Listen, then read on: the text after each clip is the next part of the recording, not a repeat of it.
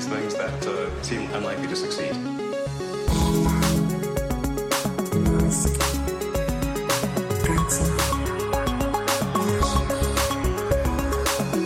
Bueno, bien. No puedo, no puedo más, Matías, no puedo más. No puedo. Y Te lo juro que no puedo más. Quería presentar normal, pero no puedo más. estaba pensando que si este episodio se hubiera grabado, por ejemplo, ayer, habría sido totalmente diferente. Da igual cuando grabemos, da igual cuando grabemos. Yo sé que me despierto con el episodio subido y que para cuando suba el episodio está viejo. Ahora mismo Elon está con Bolsonaro en, en Brasil y quién sabe lo que puede salir de esa reunión. Estamos ya en plan eh, película de los X-Men. O sea, es una locura, te lo juro. O sea, esto ya es como un episodio. O sea, bueno, a ver qué pasa en este nuevo episodio de Lost. ¿Tú te acuerdas de esa serie? Sí. Que nunca sabías qué iba a pasar la semana que viene. Pues con Elon es un poco lo mismo, tío. Es en plan, ¿qué prepararán los guionistas para la semana que viene? Es una absoluta locura. Entonces, nosotros veníamos aquí para hablar del Tesla iDay, para hablar de las cosas de China, para hablar un poco más de Boring Company, para hablar de los supercargadores, para hablar de un montón de cosas. Pues no podemos, macho. Tenemos que hablar de esto.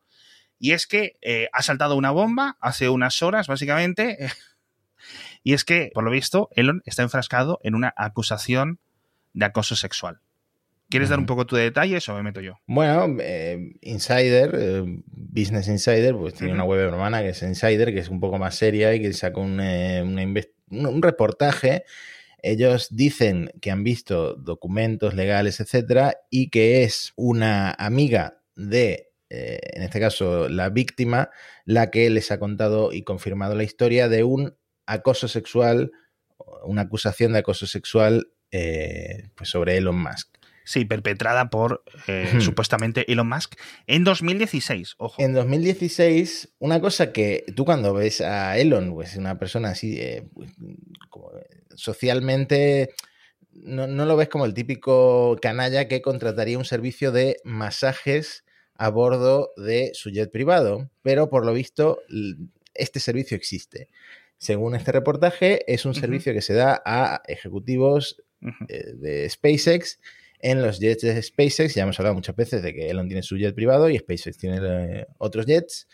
Y mm, en 2016, en un vuelo de trabajo de SpaceX a Londres, una azafata que estaba entrenada para dar masajes y en la que, es- que tenía un contrato con, con SpaceX, entró en una cabina en la cola del avión donde estaba Elon desnudo con una toalla tapándole pues la parte baja del cuerpo y Elon por lo visto expuso su pene erecto, esta chica iba a hacerle un masaje y Elon le propuso que hiciera algo más, le tocó la, la pierna y esta chica se negó. Luego, por lo visto, llegaron represalias, ella empezó a tener menos trabajo, entonces contrató un abogado porque le estaban haciendo, le estaban marginando, le estaban haciendo el vacío dentro de SpaceX, en los vuelos de SpaceX, y en esta demanda, pues asegura, bueno, en esta posible demanda iba a asegurar que eh, se debía a su falta de cooperación en este tema del servicio ya más sexual, digamos.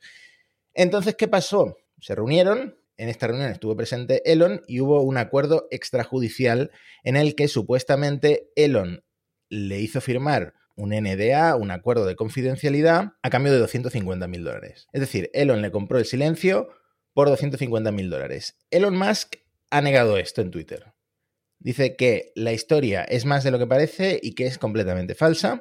Y además se ha metido con la amiga de esta chica, que es la que sabía la historia porque se lo había contado su, su amiga, la zafata de SpaceX.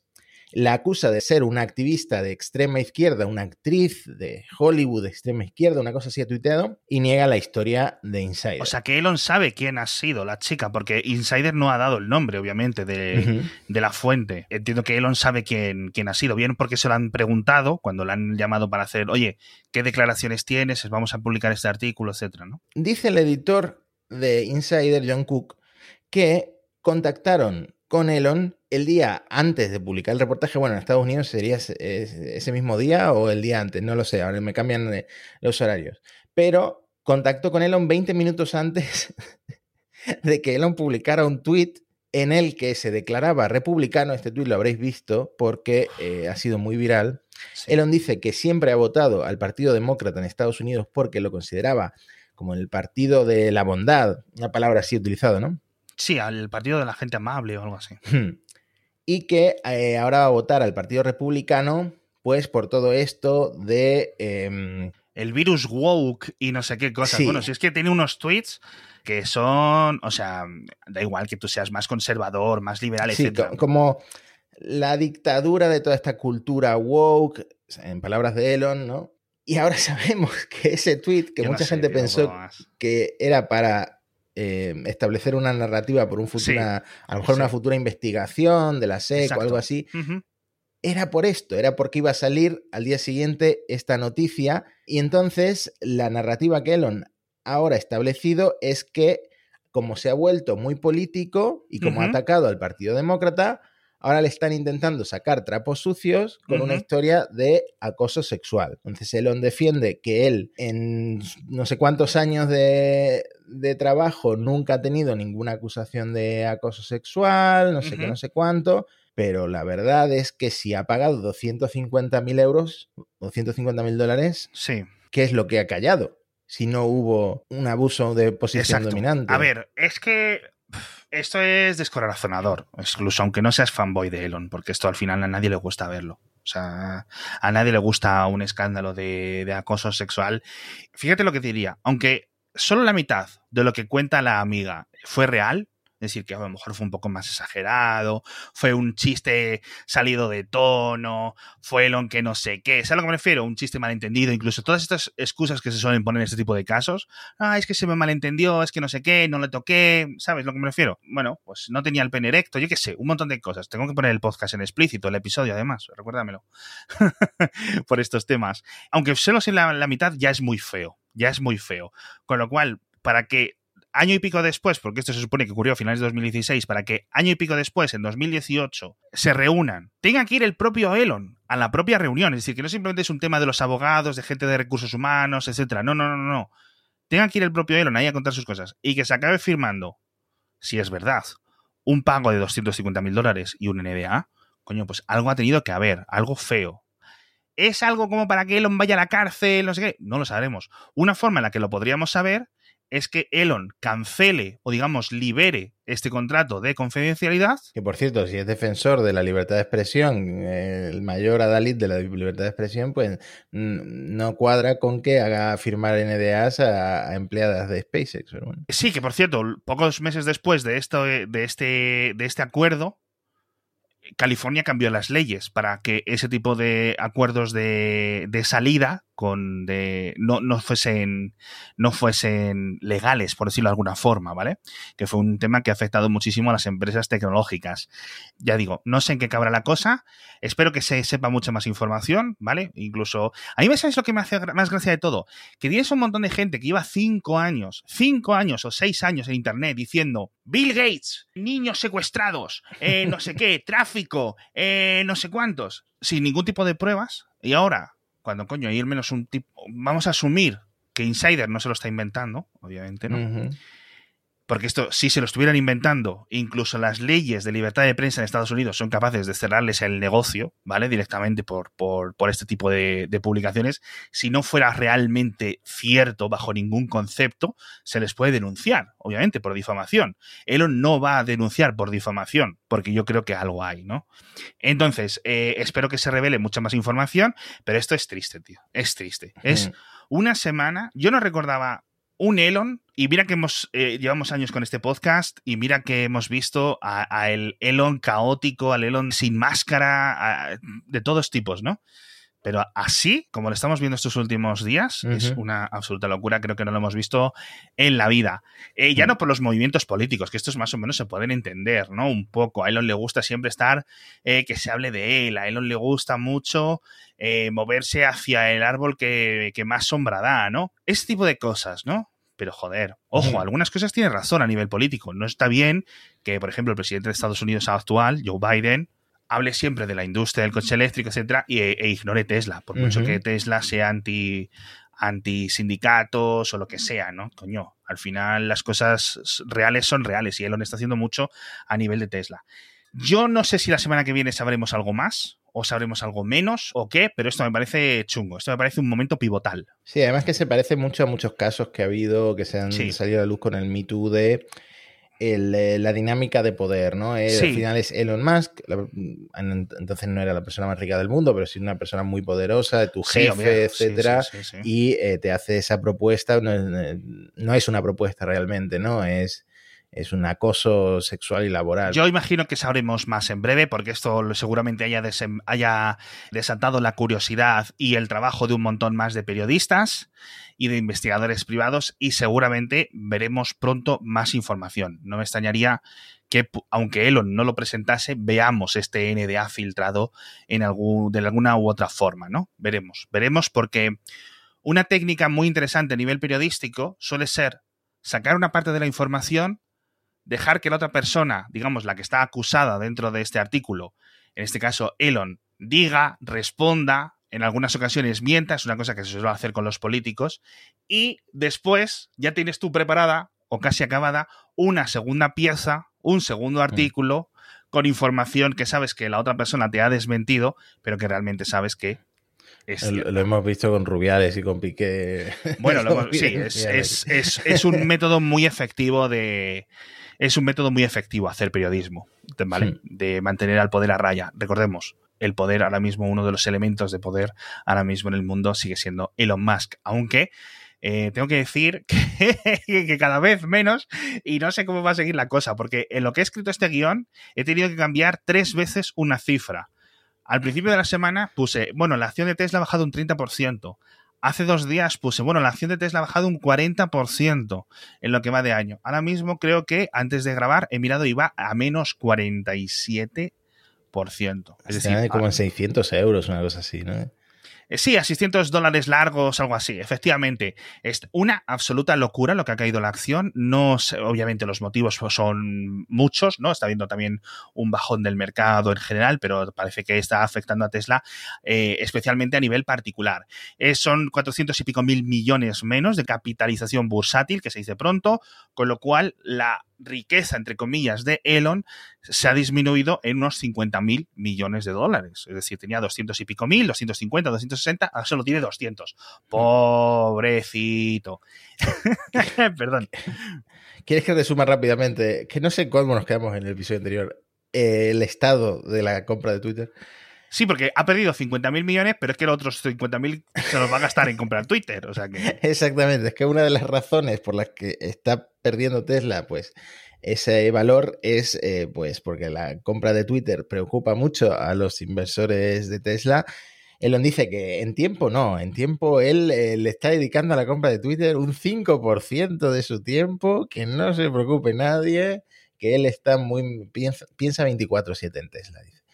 Y, mm, eh, pero lo cierto es que no le está saliendo muy bien, por lo menos desde fuera no parece que le esté saliendo muy bien la cosa con Twitter. Está claro que está intentando hacer algo. Está intentando o, que, o cancelar o tirar abajo la, la, compra sin que él le salga perjudicado, sin que le cueste esos mil millones de dólares, que por lo visto eh, no, puede, no tiene forma de conseguirlo, según varios analistas, o renegociar el trato para que esa cifra de 54,20 eh, por acción, pues eh, sea más baja, ¿no? Para no pagar esos 44 mil millones de dólares, sino pagar algo que ya ha dicho la junta de Twitter que no se va a renegociar nada. Exactamente, es que Elon dice que la compra de Twitter está en suspenso, que está parada y que no va a seguir adelante hasta que Twitter demuestre que el 95% de sus usuarios son reales, porque Twitter tiene como una estimación de que menos del 5% de sus usuarios diarios monetizables son cuentas falsas o de spam. Ya salió para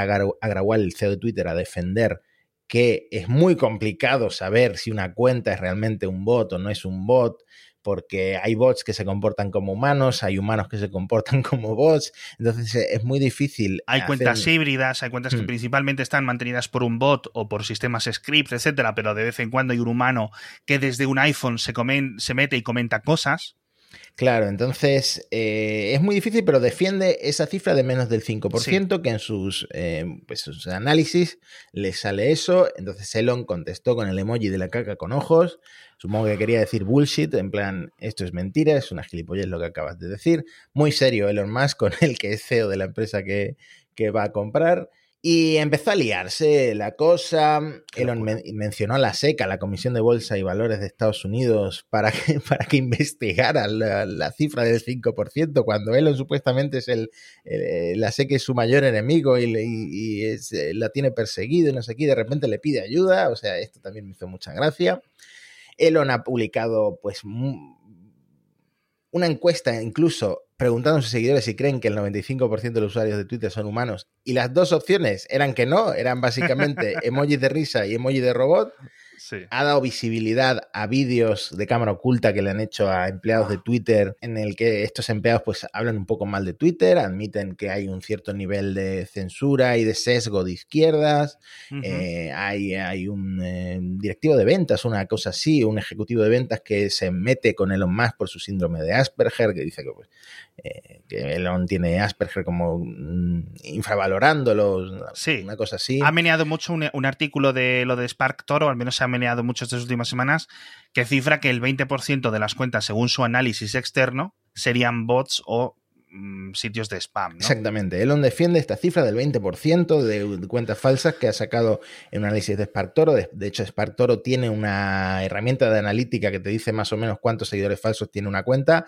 Salió una noticia de que Joe Biden tenía un 50% de seguidores falsos a raíz de esta herramienta de SparkToro. Entonces, Elon, por supuesto, que estuvo meneando esa noticia. Sí, pero según esta herramienta, Elon también tiene como el 60-70% de seguidores falsos. Exactamente.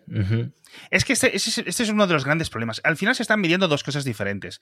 Y aquí puedo hablar con un poco de autoridad porque, coño, para algo llevo churreando en la aplicación, el API de Twitter tantos años.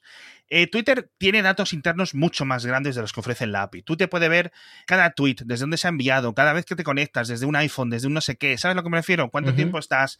Si usas la aplicación más, si lo usas menos, si has hecho scroll, si no has hecho scroll. Todo eso se lo queda. Yo desde la API no lo puedo ver, ¿no? Y Spark Toro ni nadie lo puede ver, eh, porque no son datos que se ofrezcan. No puedo ver todas las veces que has hecho login, desde cuándo, no puedes ver los mensajes privados que se envían, etc. Entonces Twitter dice que con sus sistemas internos, que pueden ser mejores o peores, las cifras de cuentas sospechosas, vamos a decirlas así sospechosas, porque si no tenemos que estar repitiendo que es bots, que es un spam, que son cuentas inactivas, etcétera, son menos del 5%. Pero claro, Twitter mide las monetizables diarias, es decir, que ven anuncios y que esos anuncios se están cobrando a los anunciantes, ¿vale? Ahora, ¿Qué es lo que mide Spark Toro y qué es lo que miden todas estas herramientas que solo pueden mirar a través del API de Twitter? Pues poca información si el nick es raro, si tiene avatar o no tiene avatar, si se ha registrado hace poco, si se ha registrado hace mucho, si ha enviado muchos tweets, si ha hecho muchos retweets, etc. Cada una de estas variables son señales, son vectores que te pueden indicar con mayor o menor fiabilidad si una cuenta es real o no. El problema, en Twitter hay mucha gente muy tonta muy, mucha gente que no usa Twitter como, digamos, lo usamos tú o lo usamos yo, constantemente poniendo cosas, hablando con todo el mundo, jiji, jaja, etcétera, ¿no? Que dices, coño, pues más o menos puedo entender que eres una cuenta real, ¿no? Con tu avatar, eh, tus comentarios, tus, tu retweet ocasional, tus favoritos, etcétera. Entonces, hay unos límites. Entonces, que digan que el 20% de las cuentas que han tuiteado en los últimos 90 días, que esto me parece interesante, que esté bastante limitado, eh, son falsas, bueno, puede ser. Ahora, si me dices tú que Twitter te dice que es el 5%, bien porque no hayan visto anuncios, ¿sabes? Es decir, que a lo mejor hay muchas más cuentas robóticas o sospechosas, pero no ven anuncios. Con lo cual, los dos casos pueden estar realmente diciendo lo mismo. Simplemente Twitter dice que de las monetizables, de las que están viendo anuncios, el 5% son sospechosas. Ok, perfecto. Entonces, esos dos números pueden cuadrar porque son factores diferentes, son medidas diferentes, sinceramente. Entonces, eh, Elon claramente, como decías tú, está intentando usar cualquier excusa o para salirse del acuerdo o para conseguir una rebaja. Ya le ha dicho Twitter que no. De hecho, por lo visto, cuando lo contaron esto en las oficinas de Twitter, en una reunión con los empleados presentes, etcétera, se pusieron muy contentos en, en las oficinas.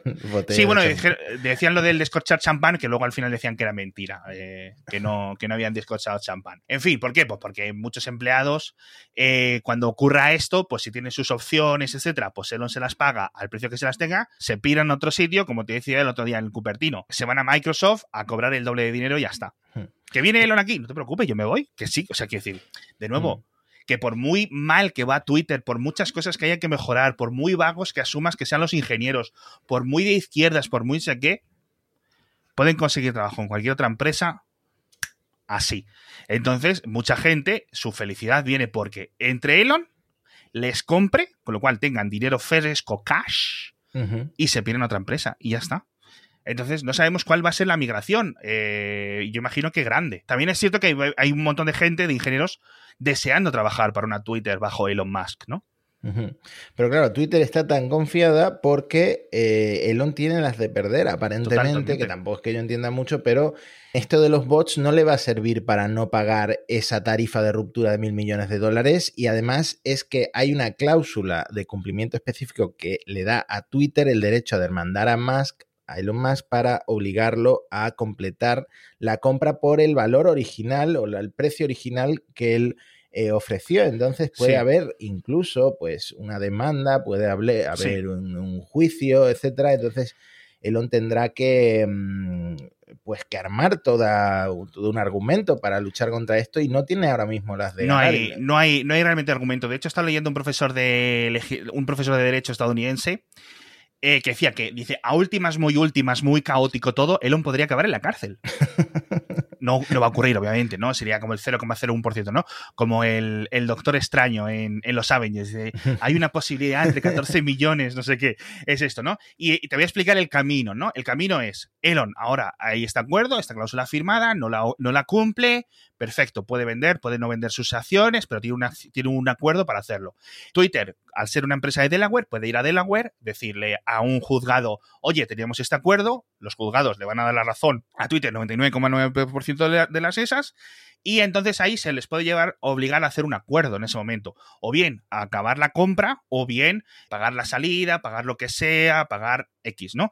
Y las cifras que he leído son de tanto los mil millones normales, que puede ser esa, condición eh, básica, o puede subir un poco más, puede subir hasta 3, 5 mil millones de dólares. ¿Por qué? Porque Twitter podría argumentar legalmente bajo ante este tribunal, que sería un caso de año, año y pico, ¿no? Que este, este movimiento financiero les ha costado un impacto en bolsa X, ¿no? Entonces pueden hacer un plan que, digamos, que Elon podría tener que andar pagando, o bien por desentenderse a nivel de multa, o bien por eso. En el caso de que no pagara eso, digamos, es donde podría quedar detenido por los alguaciles, los alguaciles, qué palabra más chula, de aquel juzgado, que ya digo, no va a ocurrir, no va a ocurrir, pero bueno. Sí, pero sobre todo hay que tener en cuenta que Elon está ahora usando el argumento de los bots cuando en su propia acuerdo de compra. En su tesis inicial. En su tesis inicial, él lo que quería era acabar con los bots de spam que lo tienen. Pues hasta el moño de eh, los criptos y tal que te, intentan estafar en los comentarios de. Y ahora de repente se viene con que hay demasiados bots en. Claro. A ver, yo esa, parte la entiendo y me hace mucha gracia, pero también entiendo que si él realmente piensa que están engañando, es decir, porque otra, la otra. Él miente más que habla y no es una novedad para los oyentes de este podcast. También es cierto que es posible que la gente de Twitter esté mintiendo, o sea, sin ninguna duda. Es decir, a lo mejor van a este juicio y se demuestra con otros análisis, ¿no? Se contratan a gente independiente que analicen esos datos internos de Twitter y dicen, no, no, efectivamente, Twitter lleva mintiendo a sus accionistas años, ¿no? Diciendo que los bots son ese 5% de los monetizables. A lo mejor son 25%. Esto no está fuera de lo impensable, ¿no? Puede ocurrir, puede ocurrir, ¿no? En ese caso las tornas estarían completamente giradas, ¿no?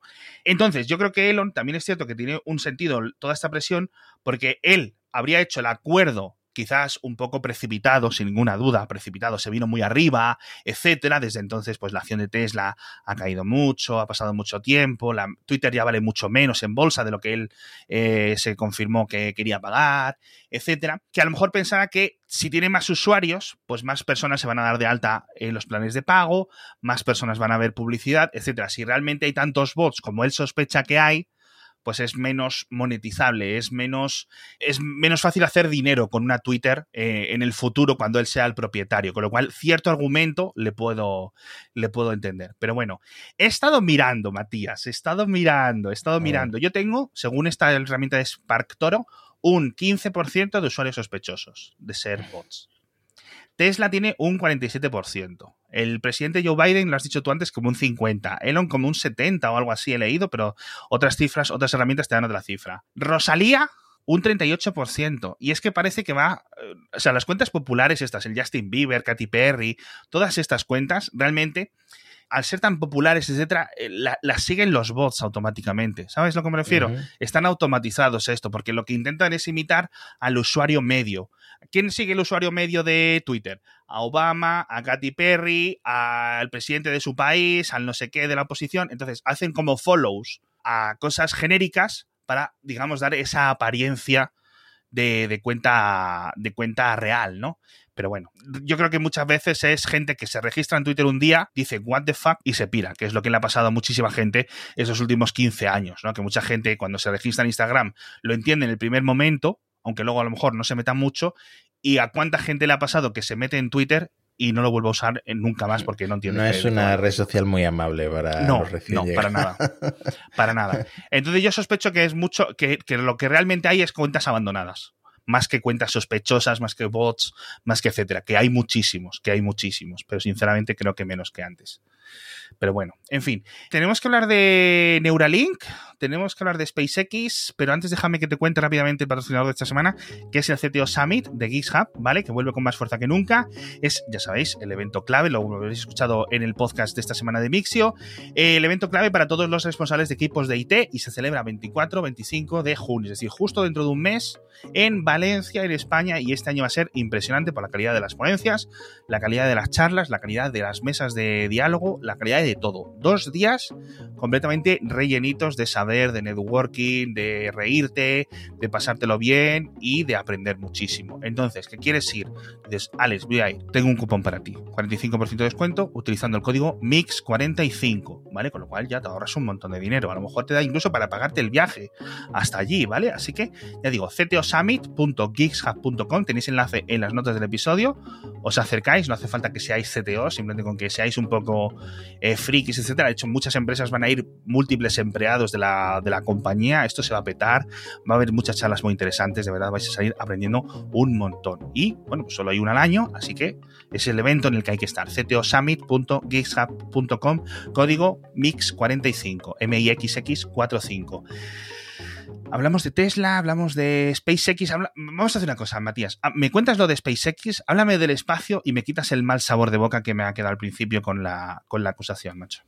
Bueno, no te voy a decir cuántos lanzamientos ha habido de SpaceX, de Starlink, desde que eh, la última vez que hablamos de SpaceX, porque eh, eh, creo que no me alcanza con los dedos de, de, la mano porque es increíble cómo están al ritmo al que están lanzando.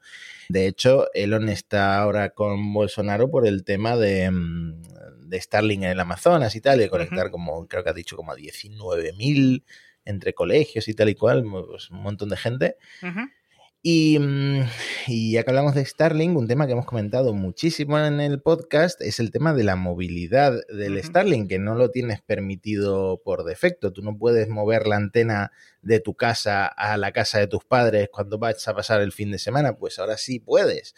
Pero como todo con Starlink, tiene un coste extra. Eh, no es tan cara como la antena esa rugerizada y súper potente y tal. Eso son 25 dólares al mes pero bueno, te puedes ir de camping en, tu caravana y te llevas tu antena de Starlink. De hecho, eh, ese fue el ejemplo al que Elon contestó un tuit. Es uno de estos, no me acuerdo el nombre, pero es eh, uno de estos inversores de Tesla. Sí, el David Lee o Daniel Lee o no sé quién, un fanboy de estos, sí. Un fanboy de que le hizo foto a su caravana súper moderna con la antena de Starlink.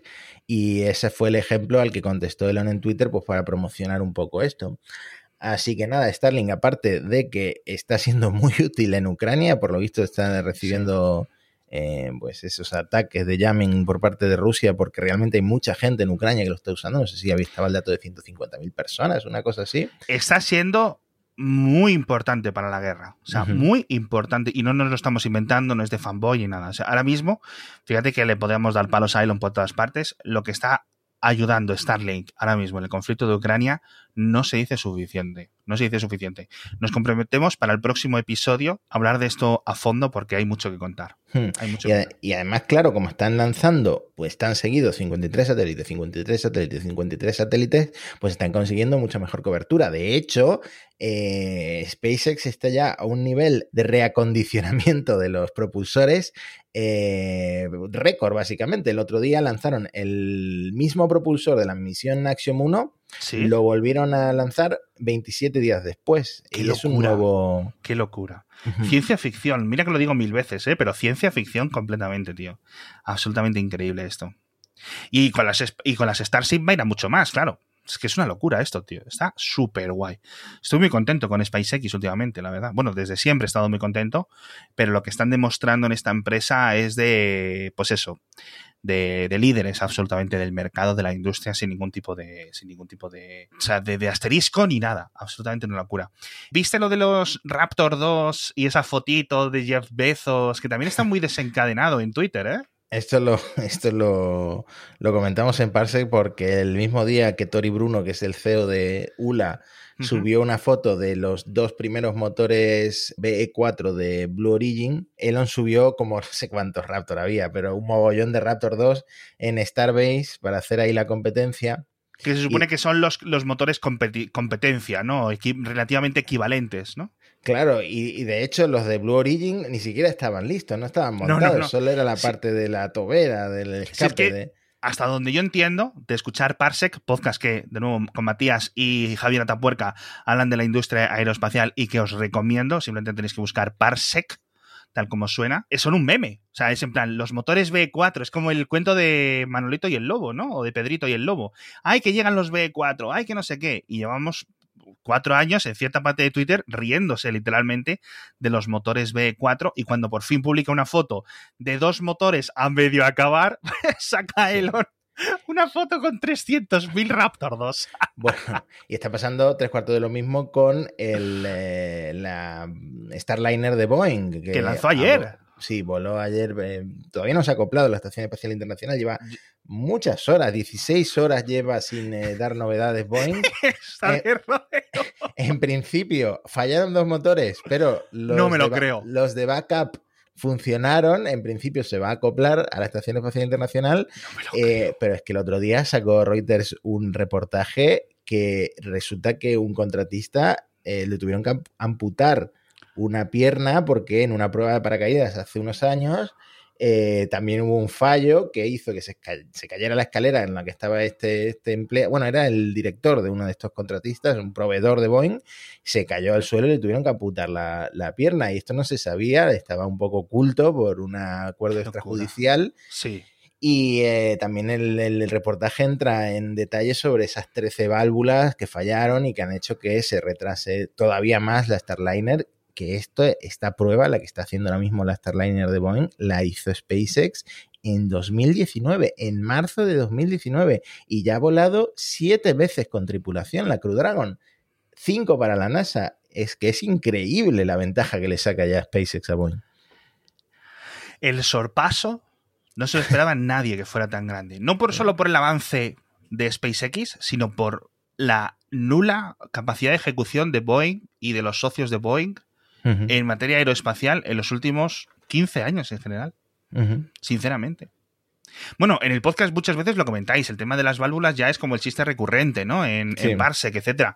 Pero joder, tío, da. Así dice, pero esta gente, ¿qué pasa? Que son malos ingenieros, están, son malos los jefes, está mal planificado todo, está mal todo de base, hay que empezar desde el principio, etcétera. Porque mira que los Ariane, pues tienen sus problemas, los cohetes japoneses tienen sus problemas, los cohetes chinos tienen sus problemas.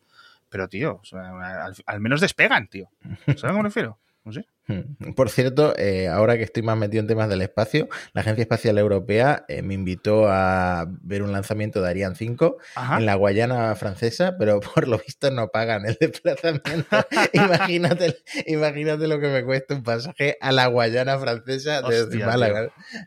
Oye, pues ojalá algún día puedas ir ahí de reportero con tu micrófono, con, con la carátula de Parsec ahí. Eh, Tengo reportaje de la Guayana Francesa de cohete va a Voy a abrir un, un Patreon. Si, si mil oyentes me donan un euro. Los, los- los del Patreon que nos van a pagar el viaje a Hawái, que vayan Sí. preparando la cartera para que después de ir a ver a la Starship aterrizar en el mar cerca de Hawái, eh, que nos pague, que te paguen a ti el viaje a la Guayana, porque a mí en la Guayana no se me ha perdido nada, sinceramente. Hawái sí. Fíjate, también te, te lo tengo que decir. Eh, vamos a acabar con el podcast, que hemos hablado ya de muchas cosas chungas. La semana que viene, que no sé si habremos grabado antes o después, yo creo que habremos grabado antes. La semana que viene voy a ver la nueva furgoneta de Volkswagen, la ID Bus, en persona. Anda. Es una cosita, una categoría en la que no está Tesla y tengo muchas ganas de, de poder verla. No sé si me van a dejar hacer unos trompos, unos derrapes o qué, pero la verdad es que tiene, tiene muy buena pinta. Pues Lo que está haciendo. Volkswagen está muy bien a nivel de coches eléctricos, muy inspirado en Tesla, reconocido ¿no? por, el propio, por el propio CEO. Así que bueno, poco a poco van, va despegando el mundo de los coches eléctricos, a pesar de que le, le- le- a- por mucho que le pesa Joe Biden, ¿no? También es cierto, ¿no? Tenemos que admitir esto. Bueno, ahora se pueden cargar todos en los supercargadores, así que nada, Uh. muy contentos todos. Eso es, Ya- comentaremos, comentaremos la semana que viene cosas, novedades del Cybertruck, novedades de los robotaxis, ojito, el chiste eterno de este podcast, los robotaxis, novedades de los Tesla Semi, que llevamos 5 o 6 años hablando de los Tesla Semi, Pepsi sigue esperando su. me has hecho gracia, tío. Eh, hablaremos del Día de la Inteligencia Artificial de Tesla, que van a hacer otra presentación, con, volveremos a ver el robot. Así que nada, esto va a ser en agosto, así que en el próximo episodio lo comentaremos y comentaremos otro gran drama de Elon, que es la expulsión de Tesla de un índice bursátil eh, muy seguido del de Standard Poor's, que, que la verdad es que tiene bastante chicha de un montón de cosas, de verdad. Es que nuestros guiones son cada día más largos porque es que no es normal. No vamos a hacer podcast diario, no nos lo pidáis, no lo penséis, por favor. Se quedaría, sabemos, lo sabemos, somos conscientes. no podemos más, no podemos más, no podemos más. Porque nos, se nos podía haber ocurrido hacer un podcast, ¿no? De la vida de Mark Zuckerberg o algo así. Oye, estado un ciervo, tal. ¿no? Oye, qué. Ojo que Longet ha sacado el. Bueno, el chico que hace Longet ha sacado la cuenta de Mark Zuckerberg, que por lo visto han detectado ya cuál es su avión, el correcto. ¿Ah, Antes lo tenían eh, eh, mal porque cambió de avión. Y ahora tam- también podéis seguir los movimientos de Mark Zuckerberg. A ver Anda, si que- compra más eh, casas en Hawái o qué, pues estáis atentos. Eso es. Joder, es que se compró en media isla, ¿no? Una vez, ¿no? Para que no lo vieran los vecinos, claro. Si tienes Es mucho que es dinero, puedes hacer increíble. ese tipo de cosas. ¿Cómo viven esta gente? ¿Cómo viven? En fin, acosador o no acosador, espero que lo sepamos pronto, sobre todo porque la verdad es que esto ha decepcionado a muchísima gente. A mí me ha dejado mal, porque este tipo de cosas, pues no, sinceramente. Yo lo he estado pensando antes, te decía, no te lo quería decir al principio del podcast, pero si es verdad, tendremos que replantearnos lo de o sea, ma- seguir este programa, porque al final estamos dedicando un podcast a un, pro- a un señor, que una cosa es que sea un poco jiji jaja, y otra cosa es que, ¿sabes? Se, se ha metido en una espiral complicada. A ver cómo sale. En fin, esto. en fin. Yo creo en el perdón y en la redención y en la misericordia, pero para los que se lo merezcan. En Llevamos 10 minutos acabando este episodio. Por eso es. Hasta luego, hasta la próxima semana. Hasta la próxima.